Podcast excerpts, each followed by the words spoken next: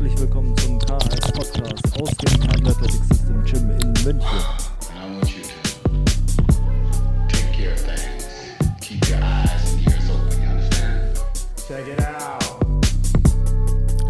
Herzlich willkommen zur nächsten Runde des KHS Podcasts. Mein Name ist Sebastian Keindl von Keindl Athletic System und ich freue mich, dass ihr dabei seid. Ich freue mich tatsächlich immer wieder zu sehen, wie viele dabei sind und äh, wie die Zuhörerschaft des Podcasts auch wächst. Und es äh, macht mir weiterhin wahnsinnig viel Freude zu lesen, wie gut es euch gefällt. Ähm, da fällt mir auf, es würde mich auch freuen, wenn ihr dem Podcast überall natürlich tolle Rezensionen gebt, ähm, damit wir noch mehr Leute erreichen und damit es noch mehr Leuten gut gefällt. Und ähm, in diesem Sinne, für mich ist es heute Samstag, war eine äh, stressige Woche, deshalb hat sich der, die Aufnahme des Podcasts ein bisschen nach hinten verschoben und das hat dazu geführt, dass ich das Thema nochmal gewechselt habe. Und ähm, heute geht es nicht wie ursprünglich gedacht um äh, Zuerst wollte ich darüber reden, wie sich im Laufe des letzten Jahres und dieses Jahr, diesen Jahres ein paar Dinge in meiner Wahrnehmung ähm, des Trainings verändert haben oder dessen, was ich als wichtig erachte. Aber da ich mit Christian ja noch die Erkenntnisse 2 Folge für euch mache, dachte ich mir, das schiebe ich mal nach hinten, weil da gibt es bestimmt Überschneidungen und ich bereite momentan ja nicht nur die KS-Trainingsplanungskurse vor, für die ihr euch äh, schon mal im Newsletter eintragen könnt. Warum machen wir Newsletter? Einfach nur, damit äh, ich die Informationen an alle raushauen kann, die es interessiert und alle das mitbekommen, weil ähm, ich nicht weiß, ob alle immer Instagram checken und dort alles sehen. Ähm, wie gesagt, wenn ihr euch eintragt, werdet ihr keinen Scheiß bekommen. Der, es gibt ab morgen die Möglichkeit, sich für den Newsletter dann über die Homepage auch anzumelden, damit es dann nicht mehr, damit ihr mir keine E-Mail schreiben müsst, sondern euch einfach eintragen könnt. Ähm, es freut mich auch hier wahnsinnig, wie äh, groß die Nachfrage ist und der Anklang. Ich freue mich sehr drauf und das ist wirklich ein Herzensprojekt. Ich glaube, das können alle ähm, bestätigen oder unterschreiben, die die letzten Trainingsplanungskurse schon mitgemacht haben. Die äh, die im letzten Trainingsplanungskurs dabei waren, die kriegen natürlich diese Edition auch. Also man bekommt die Updates der Trainingsplanungskurse eben auch. Heute geht es aber um den zweiten Vortrag, den ich ja auch vorbereite, und zwar mein Teil vom MTMT Mentorship Call in dem Mentorship 2. Und da geht es um Athletiktraining und mein Vortrag wird sein oder mein Call dreht sich um Prinzipien im Athletiktraining und Adaptionen im Athletiktraining oder Planung anhand von Adaptionen und Prinzipien. Und als ich angefangen habe, mein, quasi meine Outline für diesen Vortrag zu schreiben, habe ich als Einleitung einen Punkt aufgeführt, der ist, dass wir die falschen Fragen stellen.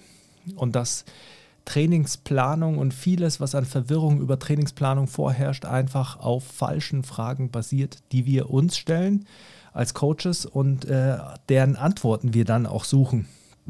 Und je mehr man dann diesen Vortrag vorantreibt, das ist ja auch immer eine Evolution, weil man versucht, man muss das ja in zwei Stunden Format quasi die Informationen reinbekommen, die man möchte, die wichtig sind, die einen großen Benefit haben. Und ähm, innerhalb dieses Prozesses des Erarbeitens hat es sich so ergeben, dass ich mir gedacht habe, diese Frage ist, sollte man eigentlich innerhalb eines Podcasts klären, weil es vieles gibt, was da vorläuft. Also ich hoffe, dass alle, die äh, beim Mentorship Call dabei sind, jetzt schon den Podcast hören, damit sie äh, diesen, diese Vorbereitung schon mal haben, wenn man so will.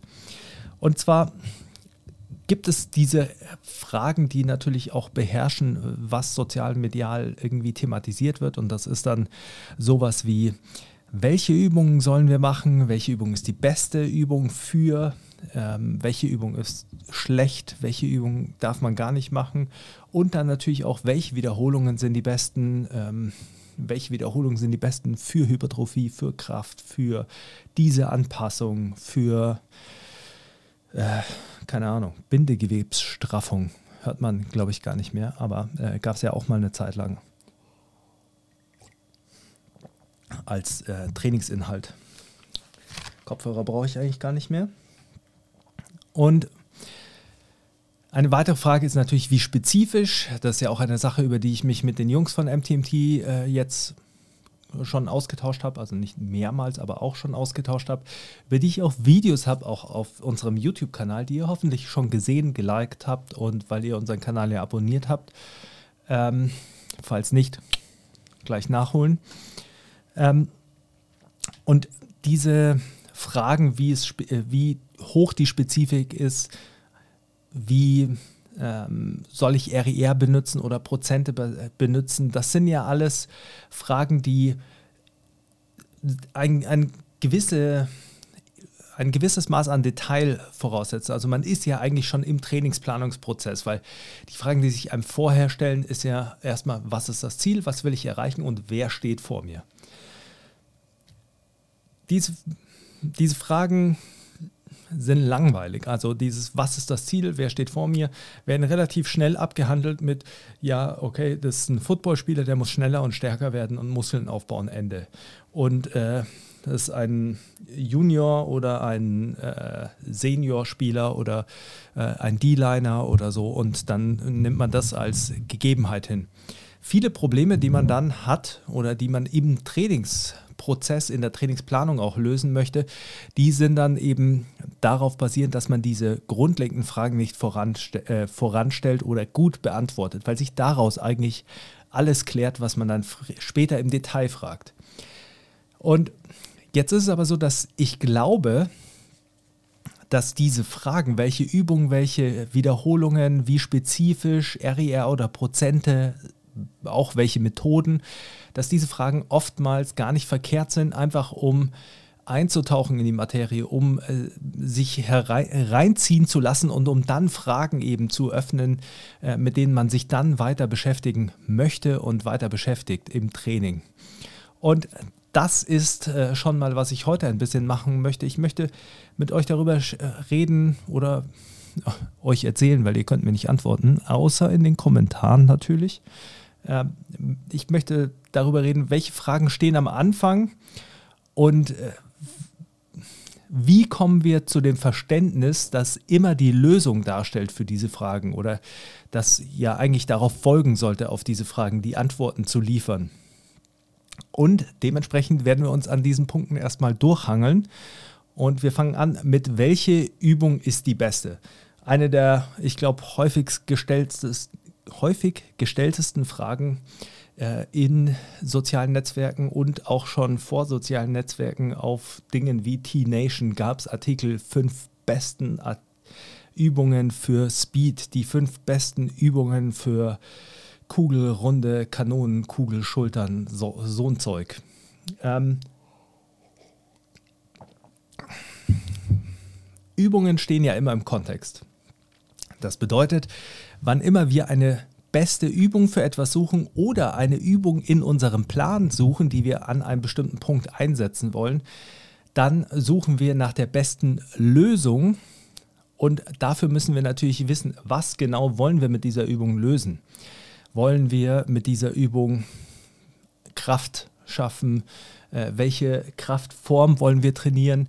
Äh, welches Bewegungsmuster? All das sind ja Dinge, die wir irgendwie äh, voranstellen. Und Jetzt rede ich nicht von Muskelgruppen oder solchen Sachen, denn sehr mittlerweile denke ich auch fast ein alter Hut. Wenn es sich um Athletiktraining ähm, dreht, und ich rede jetzt erstmal heute nur über Athletiktraining, ihr werdet aber sehen, dass das anwendbar ist auf alle Trainingsprozesse. Wenn es sich um Athletiktraining dreht, dann geht es ja primär um Bewegungsmuster. Auch Spezifik wird ja immer abgehandelt in natürlich beteiligten äh, Muskelgruppen, aber dann eben auch in Kontraktionsformen und äh, welche Bewegungen dabei sind. Also das setzt ja ein Bewegungsmuster dann auch zusammen. Wir sollten nie vergessen, dass alles natürlich Vor- und Nachteile hat und so haben alle Übungen Vor- und Nachteile. Dementsprechend müssen wir uns auch überlegen, welche Übungen haben wir, um dieses eine Problem zu lösen. Also wenn wir das Beispiel nehmen, weil das etwas ist, was ich jetzt mehrmals gefragt wurde.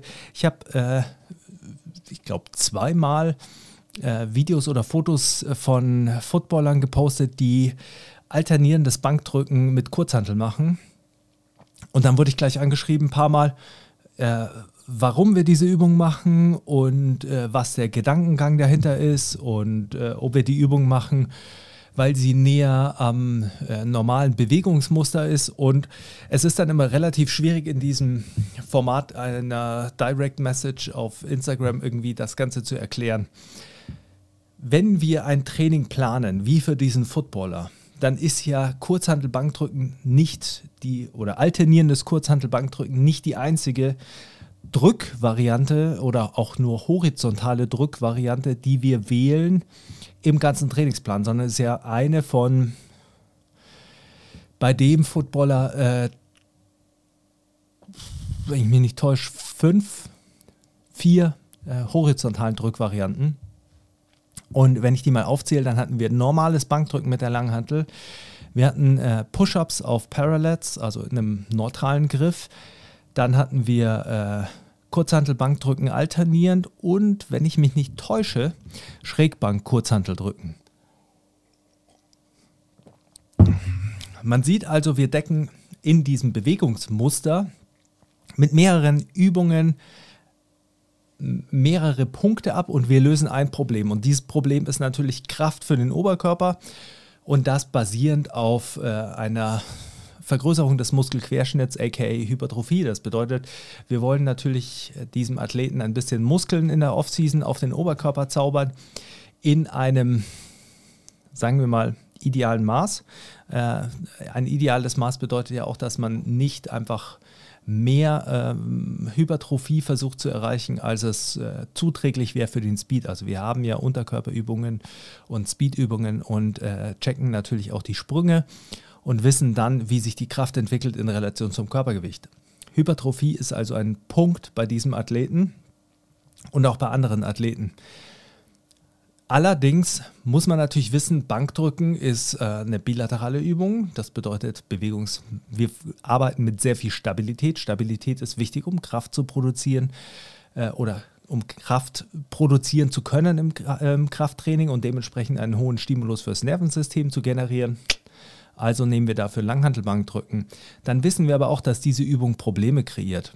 Und das ist natürlich äh, weniger Bewegung skapulothorakal, also zwischen Schulterblatt und äh, eurem Rumpf und gleichzeitig natürlich auch äh, kann man äh, Disbalance, also Unterschiede zwischen links, rechts sich erarbeiten. Und das sind Punkte, die man einfach auf dem Schirm haben muss, Risiken, die man eingeht. Hallo Nassim Taleb, hallo Gerd Gigerenzer und wir versuchen diese Risiken dann wiederum äh, in den Griff zu bekommen. Und das machen wir, indem wir andere Varianten wählen für Dinge wie Hypertrophie, in denen es nicht so wichtig ist, ob man äh, Langhantelbankdrücken macht und massivste äh, Lasten bewegt, sondern in denen es ja primär um einen Reiz geht über natürlich muskuläre Spannung und äh, einen metabolischen Reiz und dann einfach Hypertrophie zu stimulieren. Und da kann man dann eben solche Drückübungen nutzen, bei denen man ja auch andere Vorteile wieder hat. Und da war alternierendes äh, Kurzhantelbankdrücken eine Lösung, die wir gewählt haben. Das bedeutet, um auf den Punkt, welche Übung ist die beste, zurückzukommen, in einem Trainingsplan sollte nicht eine Übung die beste sein, sondern das äh, quasi Konglomerat an Übungen, das ihr wählt, um natürlich ein Problem zu lösen sollte die beste Lösung darstellen, das möglichst viele Probleme angeht und möglichst viel Nutzen erzeugt. Dafür muss man natürlich äh, sich überlegen, welche Aufgaben haben die einzelnen Übungen, also was will ich erreichen mit Kurzhantelbankdrücken alternierend, was will ich erreichen mit äh, Dumbbell Incline, also Schrägbank, Kurzhanteldrücken oder mit Bankdrücken oder mit Parallel Push-Ups. Und das bedeutet, welche Anpassungen will ich damit äh, erreichen und äh, welche Bewegungsmuster will ich damit bedienen oder welche Teile dieses Bewegungsmusters will ich damit bedienen. Das bedeutet auch, wir kommen darauf zurück, dass man eine differenzierte Betrachtung braucht, biomechanisch, physiologisch und auf Skill-Ebene natürlich auch. Das ist dann gerade natürlich auch bei Dingen wie Unterkörperübungen wichtig. Denn hier können wir auch schon Skills vorbauen, die wir später quasi in spezifischeren Inhalten im Sprinttraining oder im Explosivkrafttraining weiter ausbauen.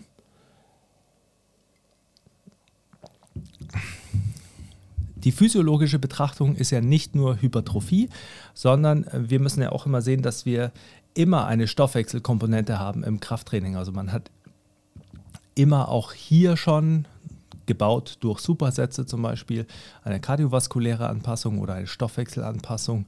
Wir haben lokale äh, Ermüdungsprozesse, die natürlich lokale Ausdauer fördern können. Wir haben strukturelle Anpassungen der äh, Sehnen, der Knorpel, der äh, serienelastischen Elemente in einem Muskel, also unterschiedliche Dinge. Das hat ja auch dann wieder zu tun mit Sachen wie in welcher Länge trainiere ich einen Muskel, in welcher Übung oder trainiere ich ihn isometrisch oder ähm, dynamisch, exzentrisch betont, solche Sachen. Das bedeutet, diese physiologische Betrachtung, die kann ich dann wieder lösen, auch über die Methode, die ich wähle. Und die Methode muss dann wiederum zur Übung passen.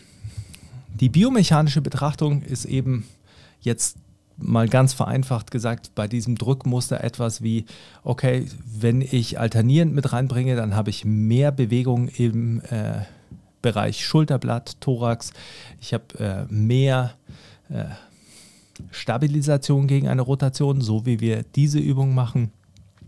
Bei äh, Push-ups habe ich eine geschlossene kinetische Kette, beim Bankdrücken eine offene kinetische Kette. Also es gibt viele Dinge, die damit reinspielen, weil geschlossene kinetische Kette andere Stabilisationsmuster zum Beispiel betont oder hervorruft und deshalb äh, fast schon etwas bei uns ist wie ein äh, präventiver Inhalt, den wir dann auch wieder dazusetzen.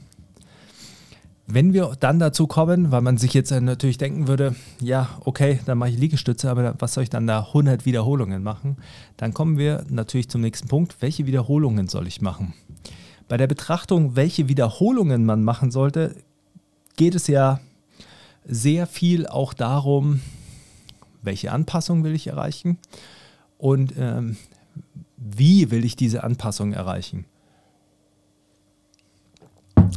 Jetzt ist mittlerweile äh, fast schon wieder der Zeiger auf äh, das oder das Pendel auf die falsche Seite geschwungen und zwar war es ja früher so, dass man irgendwie mehr damit gearbeitet hat oder sich mehr gedacht hat, irgendwie 15 Wiederholungen, ab da gibt es eigentlich nur noch Kraftausdauer und äh, drei bis fünf Wiederholungen sind Maximalkraft oder eins bis fünf Wiederholungen sind Maximalkraft, fünf bis acht sind funktionelle Hypertrophie, hieß es meistens. Und äh, Hypertrophie trainiert man zwischen acht und zwölf Wiederholungen. Komischerweise war irgendwie zwischen 13 und 15 Wiederholungen keine Anpassung geplant. Ähm, Mittlerweile ist man auf das quasi auf die Gegenseite geschwungen und sieht jetzt Wiederholungen nur noch auf dem Spektrum und sagt, ja, okay, ich kann auch mit 20 und 30 Wiederholungen Hypertrophie auslösen und äh, auch meine Maximalkraft steigern. Das ist natürlich korrekt. Man muss sich aber auch hier wieder fragen, was sind die Vorteile und Nachteile von 30 Wiederholungen, mal abgesehen davon, dass es vielleicht nicht wahnsinnig viel Spaß macht, sehr viele Übungen in diesem Bereich zu trainieren hat man natürlich nicht den gleichen zentralnervösen Stimulus. Das bedeutet, wofür nutzen wir die Übung, diktiert, wie viel Wiederholungen wir machen sollten. Denn es gibt schon Wiederholungsbereiche, die einfach Probleme besser und schlechter lösen. Und da kommen schon auch Skill-Betrachtungen mit rein, ähm, weil ich oftmals natürlich Ermüdung reduzieren muss während des Satzes, damit die Übung sauber ausgeführt wird und auch vielleicht mit dem Intent oder der Beschleunigung ausgeführt werden kann und ausgeführt wird, die ich brauche, um ähm, ja, möglichst gut zu arbeiten und möglichst sauber zu arbeiten. Und dann ist natürlich auch die andere Frage, was für ein Loading können wir nutzen und welche Vorteile können wir aus dem Loading wieder ziehen? Ähm, wenn ich einen elastischen Widerstand nutze als Zusatz, also Gummibänder an der Langhantel, Dann haben die eine höhere exzentrische Belastung, weil sie nach unten mehr beschleunigen als die 9,81 Meter, äh, jetzt wollte ich sagen Gravitation, Erdanziehung, ähm, die Handel beschleunigen würden. Und dann hat man natürlich eine wenn man so möchte, ich versuche es jetzt gerade nicht zu sehr auszubauen, aber da hat man natürlich einen schöneren Trigger für den Stretch Reflex in den meisten Übungen, in denen die Exzentrik vor der Konzentrik gelagert ist.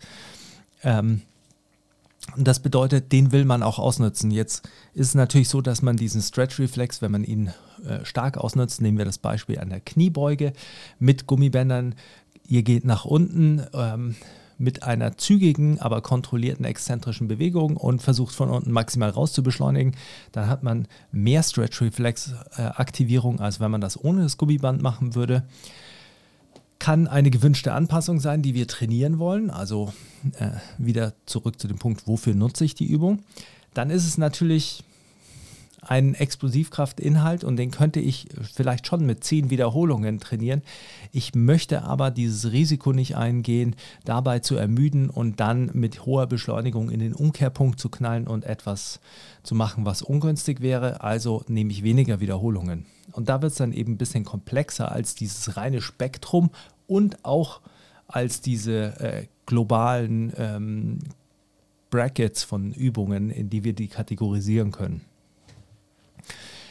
Ein weiterer Punkt, den man vielleicht betrachten muss beim Loading ist, ich kann ja, wenn ich Langhantel nutze, ich kann natürlich die Wirbelsäule mehr laden. Ich kann aber auch, wenn mein Ziel ist, äh, Hypertrophie in den Beinen zu erreichen, mir überlegen, wie ich die Wirbelsäule entlaste. Und das hat dann natürlich auch wieder äh, Auswirkungen darauf, wie ich die Wiederholungen wähle. Ähm, ein Beispiel hierfür wäre zum Beispiel, ich nehme Bell Squats statt äh, normaler Kniebeugen. Dann habe ich kein, keine Load, keine Kompression auf der Wirbelsäule. Dann brauche ich äh, vielleicht mein zentrales Nervensystem gar nicht frittieren, wenn ich hier Hypertrophie erzeugen will. Und dann kann ich das Ganze mit der äh, Bell Squat machen und kann Wiederholungen im Bereich von 8 bis 10 nutzen. Wenn ich ähm, Kniebeugen nehmen, die ein wesentlich komplexeres äh, Bewegungsmuster sind, weil natürlich auch die Stabilisation über den Rumpf und so weiter dabei ist. Das bedeutet, ich möchte natürlich keine technisches Versagen eingehen.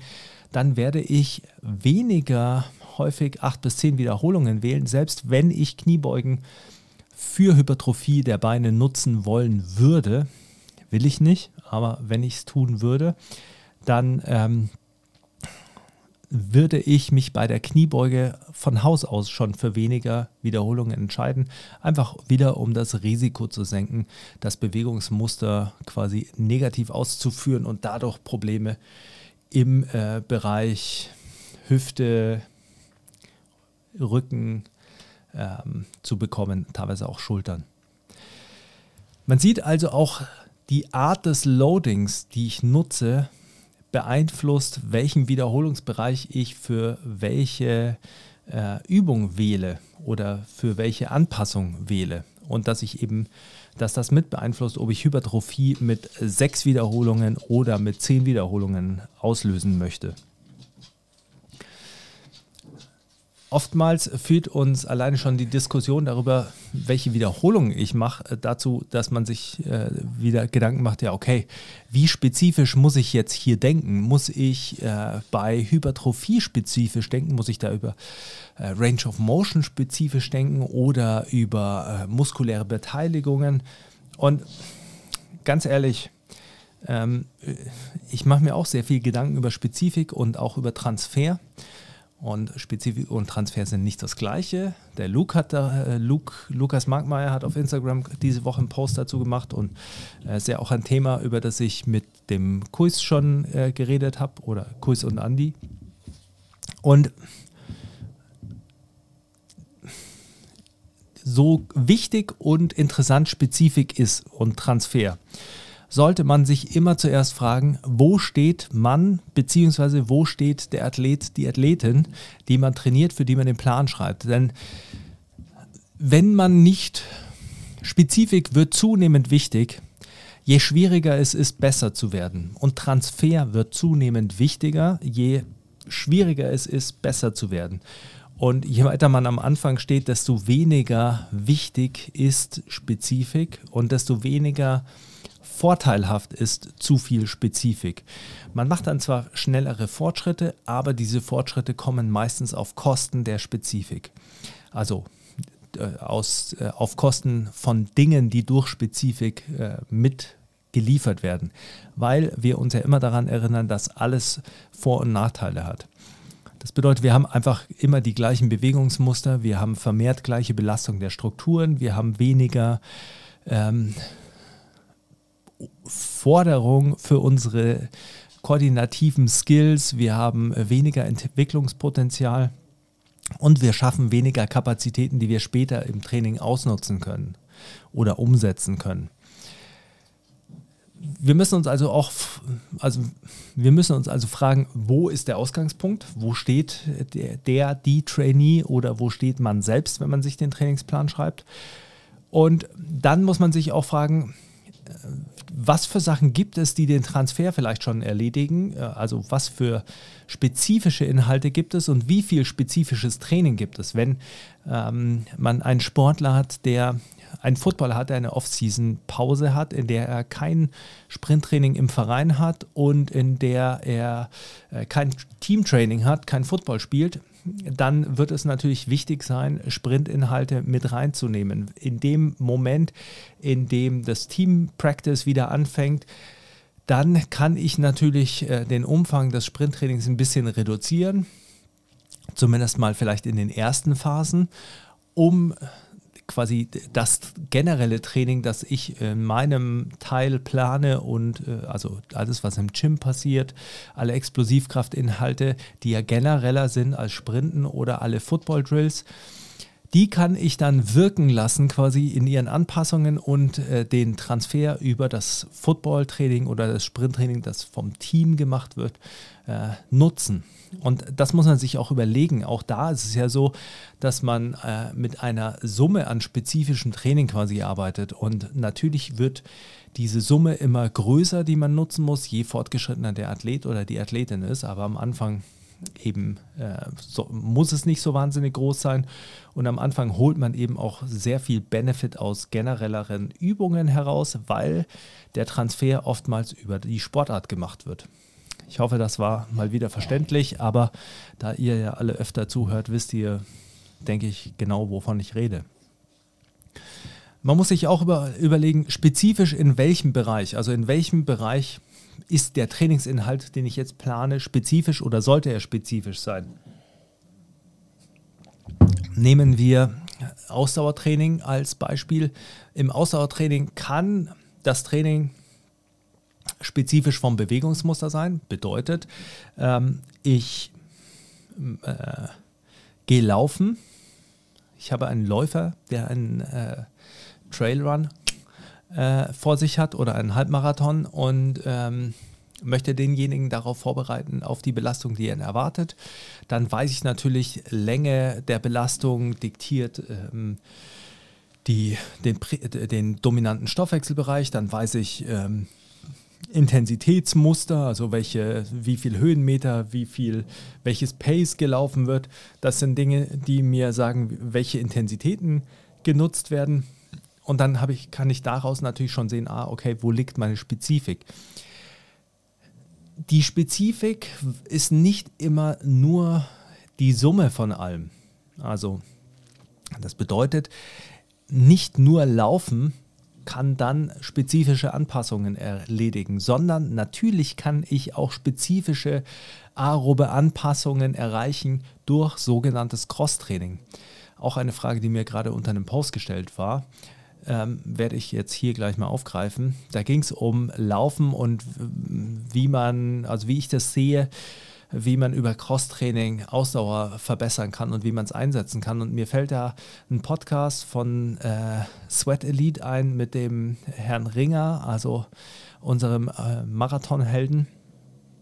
Und der hat sehr viel Crosstraining genutzt auf dem Crosstrainer und auf dem Fahrrad und hat das sehr effektiv genutzt, um äh, ja äh, sehr herausragende äh, Marathonleistungen zu fabrizieren. Natürlich basiert das auf einer großen Laufleistung, die der alleine schon über seine Karriere aufgebaut hat. Aber um Überlastungen zu verhindern und auch besondere Anpassungen zu erreichen, hat er Crosstraining mit seinem Trainer gewinnbringend eingesetzt. Und das war ähm, eine Sache, die mir im Kopf äh, hängen geblieben ist aus dem Podcast, war zum Beispiel, dass er meinte, gerade diese harten Radeinheiten, die einfach lokal ermüdend waren, also man hatte zentrale äh, Ausdaueranpassung und muskuläre lokale, also die in den Beinen einfach eine hohe Belastung waren, die haben ihn dann sehr erinnert an die äh, Ermüdung oder das Gefühl der Belastung, das man dann spürt am Schluss nochmal auf den letzten äh, Metern oder dem letzten Kilometer, wenn man nochmal versucht anzuziehen und ähm, haben ihm wahrscheinlich auch mental geholfen, da voranzukommen.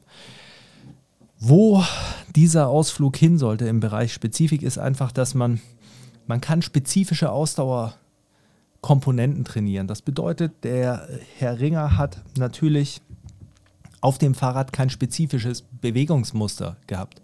Denn als Läufer ist Fahrradfahren natürlich, ähm, hat Ähnlichkeiten, aber es ist eben nun mal nicht Laufen. Jetzt kann man sagen, okay, Laufen wäre besser. Laufen hat aber natürlich den, das Problem des Impacts, das nimmt man beim Fahrradfahren raus. Gleichzeitig kann ich äh, sowohl kardiovaskuläre Anpassungen erreichen, also ich kann mein ähm, Herz-Kreislauf-System quasi aerob trainieren und ich kann eben diese muskulären Anpassungen, muskulären Stoffwechsel auch nochmal spezifisch trainieren. Und so setzt sich dann das Puzzle der Spezifik zusammen aus äh, bestimmten Laufeinheiten und äh, Cross-Trainingseinheiten, intensiven Laufeinheiten und extensiven Laufeinheiten.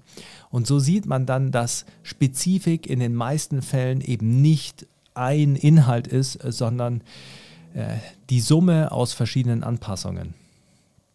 Und deshalb sollte man sich eher fragen, spezifisch in welchem Bereich wenn man sich überlegt, äh, welche Übung kann ich nutzen, welche Übung ist spezifisch für den Athleten oder die Athletin und äh, die Aufgabe, für die sie trainieren.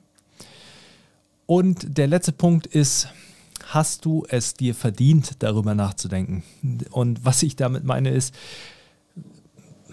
man muss sich durch professionelles Verhalten erstmal verdienen, äh, sich Gedanken machen zu können über Dinge wie Spezifik. Denn solange das, äh, die Konstanz im Training fehlt und äh, die Dauer im Training, also die, das Trainingsalter quasi fehlt, äh, ist Spezifik einfach ein absolut noch nicht relevanter Punkt und man muss sich darüber weder verrückt machen noch sich dazu viele Gedanken machen. Äh, solange die Regeneration nicht gut geregelt ist, also man sich professionell verhält, was Schlaf und Ernährung äh, betrifft, muss man sich darüber noch nicht allzu viel Gedanken machen, denn das sind alles Dinge, die wesentlich höheren Impact haben in diesem Fall, als äh, wie spezifisch der Inhalt ist. Beziehungsweise sollten sie vorne anstehen, einfach um ein professionelles Verhalten zu schulen und hervorzurufen. Und wenn man darüber nachdenkt, ob man RIR äh, oder Prozente nimmt, dann hat es auch viel damit zu tun, meiner Meinung nach, wie äh, professionell ist der Athlet oder die Athletin. Erst wenn ein gewisses Maß an Professionalität vorherrscht, ist die Unterscheidung überhaupt relevant oder ist die Ebene, diese Mikroebene, auf der man diese Betrachtungen anstellt, überhaupt relevant? Denn wenn man Autoregulation der Intensität betrachtet, dann geht es ja darum, ist an diesem Tag äh, 70 Prozent 70 Prozent oder 70 Prozent vielleicht 80 Prozent, weil das Tagesmaximum niedriger ist als das Wettkampfmaximum. Und dieser Unterschied ist besonders dann relevant, wenn ich äh, Konstanz schaffe in dem, wie ich trainiere und in dem, äh, wie ich meine Regeneration regle, um im Training fit zu sein. Und das ist etwas, was natürlich auf den ersten äh, Blick klingen oder aufs erste Zuhören klingen mag, wie der Typ äh, hat es einfach nicht verstanden, weil genau dafür ist Autoregulation da, dass man das ausgleicht und äh, bei Leuten, die kein äh, stetes äh, Leben haben können oder viel beruflichen Stress haben, ist Autoregulation ja wichtig. Das ist schon klar, das ist auch mir klar. Allerdings ist es natürlich auch so, ich musste nur gerade äh, Arnold von einem Kabel äh, befreien. Allerdings ist es natürlich auch so, dass wenn die Lebensumstände einfach sehr unkonstant sind und die Regeneration sehr unkonstant ist, dann kann man mit Autoregulation auch nicht alles gegenregulieren, weil man sonst keine konstante Progression hinbekommt. Dann äh, Autoregulation sollte ja auch quasi nicht massive Ausschläge generieren, sondern sollte ja nur ein äh, Pendeln der, des akuten äh, Leistungszustandes dokumentieren. Und dementsprechend ist es eben schon wichtig, und gerade für diese Überlegung, ob man prozentbasiert oder autoreguliert arbeitet, ist schon wichtig, erstmal ein äh, stabileres Umfeld zu kreieren. Und man muss sich auch überlegen, auch gerade bei Leuten, die viel Stress haben, wie viel Unterstützung oder auch wie viel Verantwortung äh, braucht die Athletin der Athlet oder soll die Athletin der Athlet übernehmen. Das bedeutet, wenn ich RIRs nutze oder RPE nutze, also Autoregulation über subjektive Parameter, dann übertrage ich einen Teil der Verantwortung äh, dem Athleten oder der Athletin und das ist ja auch etwas, was äh, der Pascal in dem Podcast äh, gut beschrieben hat, der, sich dann überlegt in der Planung, wo soll er in den Block hinkommen, damit er dann an den Tagen den Kopf auch frei hat, wenn er ins Training geht und auch, wenn er nach Hause kommt, dass er das Ganze dann abhaken kann, also dass er sich dann nicht die ganze Zeit Gedanken darüber macht. Und das ist ja schon auch etwas, was wichtig ist, dass man diese äh, mentale Hygiene irgendwie auch ein bisschen hinbekommt, weil sonst wird es sehr schwierig. Und in dem Moment, in dem der Coach weniger konkrete Vorgaben macht, wird die Athletin oder der Athlet natürlich dazu gezwungen, sich äh, diese Gedanken auch mitzumachen. Und ich sage nicht, dass das äh, per se schlecht ist, aber äh, man muss sich das schon auch vor Augen führen, was das eben bedeutet und was das auch für die Athletin oder den Athleten bedeutet. Und wenn wir jetzt mal wieder auf Athletiktraining gehen und nicht auf Powerlifting, dann muss man sich auch überlegen, wie viele einzelne Bereiche plane ich. Wenn ich jetzt nur das Krafttraining von jemandem plane, dann habe ich quasi einen Bereich, den ich plane. Wenn ich dann noch Conditioning dazu plane, dann habe ich zwei Bereiche. Wenn ich dann noch Speedtraining dazu plane, habe ich drei Bereiche. Das bedeutet, ich muss ja auch irgendwie schauen, wie diese Regenerationszyklen der einzelnen Bereiche zusammenpassen, weil ich die Belastung planen muss. Ich muss mir überlegen, wie das Ganze interagiert, weil alle Dinge nicht separat ablaufen. Also das Conditioning läuft nicht separat vom Speedtraining und äh, nicht separat vom Krafttraining ab und andersrum. Und das bedeutet, je mehr Bereiche ich plane, desto konkreter werde ich sie planen müssen, weil die Autoregulation sonst natürlich von einem in das andere hineinläuft. Und hier ist es einfach hm, der äh, quasi, oder sagen wir so, hier ist es letztendlich mehr die Aufgabe des Coaches, sich darüber Gedanken zu machen und ähm, vielleicht bestimmte Bereiche äh, mehr zu autoregulieren, weil, nicht weil man keine Anpassungen machen sollte, sondern weil der Trainer eben die Aufgabe hat, dann die Anpassungen ähm, akut wahrzunehmen und vielleicht gegebenenfalls auf andere Bereiche auszuweiten. Also man muss entweder, man muss sich überlegen als Coach, wie regle ich die Anpassungen des Plans, weil man weiß, dass nicht alles immer äh, wie geplant laufen kann bei Athleten und man weiß, dass man manche Einheiten vielleicht regulieren muss oder anpassen muss.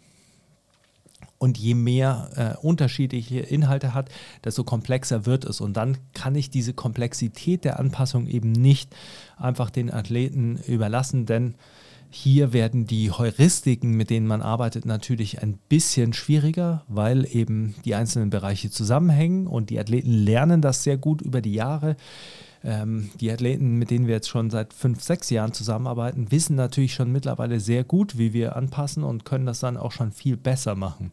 Aber ich muss hier sehr viel mehr Verantwortung übernehmen, weil die Anpassungen des Trainings dann oder die Autoregulation des Trainings natürlich eben komplexer ist. Wie, wie passe ich in einer Speed-Einheit an im Vergleich zu einer Krafteinheit, wenn ich mich nicht so gut fühle? Wie pa passe ich in einer Conditioning-Einheit an, wenn ich mich mega gut fühle?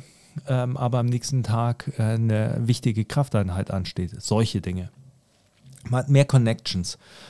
Und dementsprechend muss man sich eben, bevor man sich Gedanken macht über RERs oder Prozente, muss man sich eher Gedanken darüber machen, wie komme ich damit zu Rande, dass es Schwankungen geben wird in der Planung und ähm, wie wie handle ich das? Wie ist mein ganzer Approach daran? Weil ob ich dann RER e nehme oder Prozente ist dann im Prinzip eine Lösung, die in, im Konzept meines Approach, äh, Approaches steht. Wow, Approaches steht. Ähm, schwierige, schwieriger Ausdruck. Und diese, meine Herangehensweise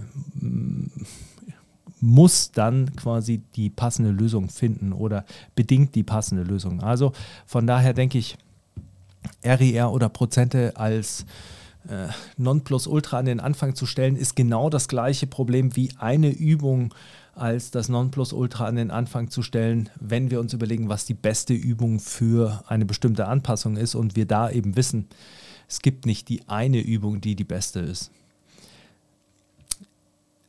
diese Fragen, die wir jetzt quasi aufgezählt haben, die wir erörtert haben und die ich, auf die ich ja versucht habe, ein bisschen einzugehen, das sind die Fragen, die uns leiten sollten. Also hinter den einzelnen Fragen, welche äh, Übungen, welche Methoden, welche Wiederholungen äh, was ist spezifisch oder wie spezifisch RERs oder Prozente muss ich autoregulieren oder plane ich starr vor, welche Periodisierungsschemata.